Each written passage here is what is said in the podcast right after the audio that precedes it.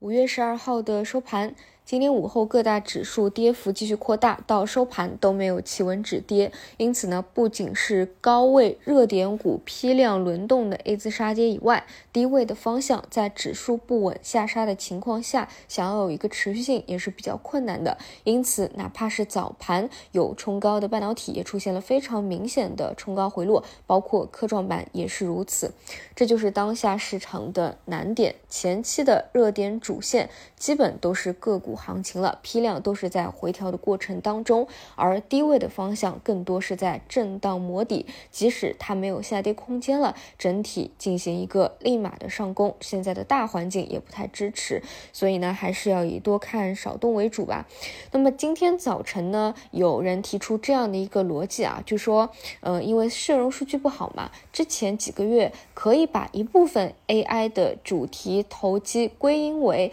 弱复苏，所以呢，资金会去抱团，像 AI 啊。或者中特估啊，大家认为概念标签性非常强的，呃，我觉得这是一部分原因原因吧，但不是主因啊，因为这个 AI 的国内外的产业趋势啊，确实是太汹涌澎湃了，跟这个社融啊，跟经济复苏啊，其实关联不大啊，不管它好还是不好，AI 都会有这样一波行情在。中特估呢，也是我们国家已经提了很久的了，但是到今天早晨这样的一个表现，我觉得是进一步验证了当下的环境确实不好，因为哪怕你举例啊，举一个逻辑，你觉得现在的经济复苏还是比较弱的，哎，资金还是要去往那些偏主题的方向去切的。那今天资金应该更加去抱团 AI 啊，或者说已经调整了一大波的 TMT 啊，但是并没有，对吧？所以还是市场环境的一个问题啊。整体来说，前几个月啊，在 AI 或者中特估主线里面，相对能够有收益的。从五月份以来，基本就是以保住利润、控制回撤为主了。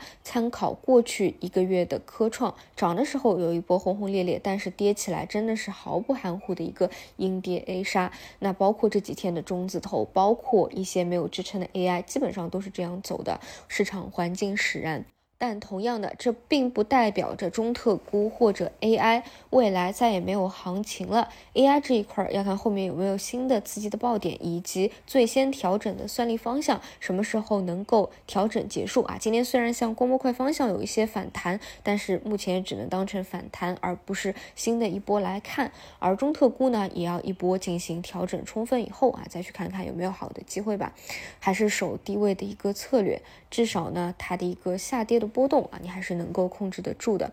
另外呢，就是我回顾了一下这周啊，我觉得最有价值的一点是，嗯，我们在那一天中字头第一天调整的时候，就对它做了一个比较好的定义啊。那一波把大金融当成了中字头的补涨。而不是大家认为的传统意义上做突破牛市预期带队的一个反转，因此呢，在反转不成功的时候，对于这些偏后排延伸出去的金融，反而呢就是要去做一个补跌。因此，其实，在回调的第二天的反馈开始啊，就看得特别清楚了。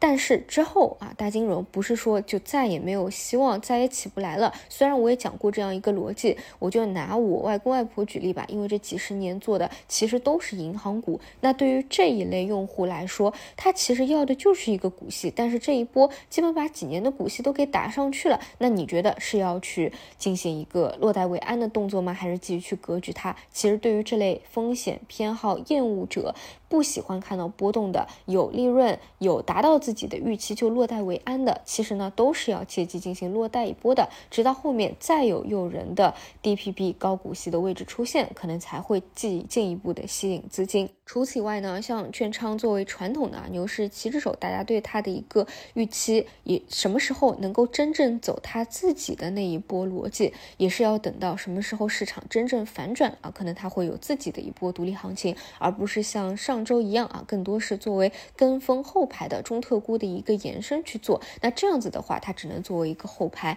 并且补跌的话也会更加的汹涌一些啊。这是市场整体的一个情况嘛。那更多的，我们到下周再见。